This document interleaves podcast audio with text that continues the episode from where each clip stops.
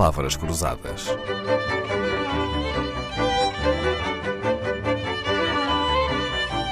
Porque quase tudo é uma questão de semântica. Francisco Sarmento dedica-se ao desenho de políticas públicas sobre alimentação e tudo o que a envolve, a que se chama sistemas alimentares há mais de 10 anos. Este consultor sénior da FAO, onde trabalha há muitos anos, regressou a Portugal para olhar para a alimentação portuguesa com outros olhos. Podemos, eh, Francisco Sarmento, retratar uma população só de ver como ela se alimenta? Podemos. Há uma frase muito antiga, não é? Que nós somos aquilo que comemos e aquilo que nós somos também no meio à nossa volta fica retratado, não é? Nomeadamente na paisagem há uma, há uma técnica de leitura da paisagem que nos permite, se estivermos devidamente atentos, compreender os processos à volta da alimentação que levaram, por exemplo, a determinado topografia, determinado tipo de ocupação florestal, determinado tipo de interação entre as culturas agrícolas e a floresta, ou até degradação.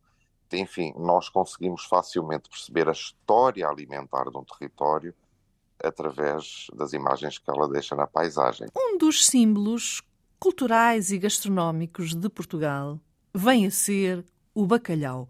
Ora, como é que Portugal se tornou o país do bacalhau se nem sequer existe o nosso mar? Então, que paisagem é que nos levou até ao bacalhau, Francisco Sarmento? De facto, é uma história interessantíssima, mas ela resume-se ao fato de, durante muitos séculos, o bacalhau ter sido o peixe mais acessível à maioria da população portuguesa. E era aquele também que, por um conjunto de circunstâncias, muitas vezes religiosas, era aquele que as populações tinham acesso quando não podiam comer carne. Os feriados religiosos, a época da Páscoa.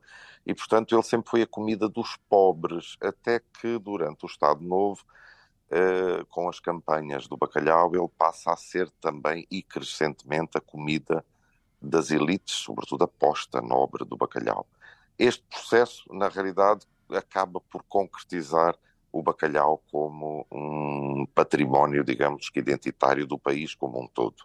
Mas a grande base, de facto, foi o fato de ter sido o alimento mais acessível, em termos de peixe, naturalmente, uh, às classes mais desfavorecidas durante muitos séculos. Há um conjunto de receitas esquecidas que são as receitas populares daqueles que não tinham acesso ao lombo do bacalhau e comiam essencialmente aquilo que eram os subprodutos uh, da pesca do bacalhau. É justa a expressão uh, porco do mar atribuída ao bacalhau, porque dele aproveita-se tudo, tudo, tudo? Exatamente, ou quase tudo.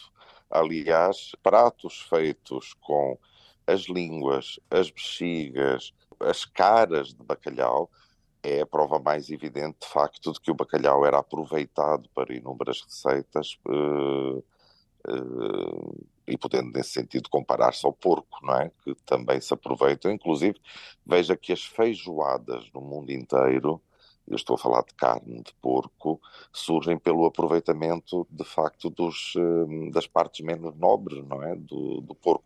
Ora, nós temos em Portugal uma feijoada de samos, que é uma feijoada de bexigas de bacalhau, que segue exatamente o mesmo princípio, não é? Portanto, isto é uma coisa comum ao bacalhau e ao porco. Francisco Sarmento, e acha que para quem é bacalhau basta? para quem é bacalhau basta? Não, é mais outra expressão, não é? Para quem é bacalhau basta, dar cá um bacalhau. Eh, bem, eh, ficou tudo em, em, em águas de bacalhau.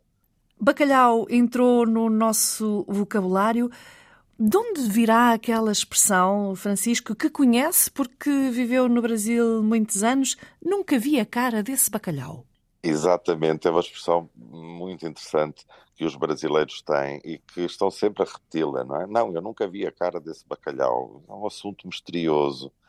É que, de facto, a exportação de bacalhau para o Brasil centrou-se nos lombos, não é? Na parte exportável, na parte mais nobre, eh, na posta do bacalhau e, portanto, na realidade, o bacalhau já era exportado cortado, embalado, secado, obviamente, salgado, e, portanto, a cabeça, que é o desperdício, ou as línguas, ou as outras partes, na realidade nunca lá chegaram. Nenhum outro alimento não autóctone tem a mesma importância económica, religiosa, social, política e cultural em Portugal como o bacalhau, escreveu Francisco Sarmento. E a verdade é que mais vale estender a mão a um bom bacalhau do que dar de caras com um carapau de corrida.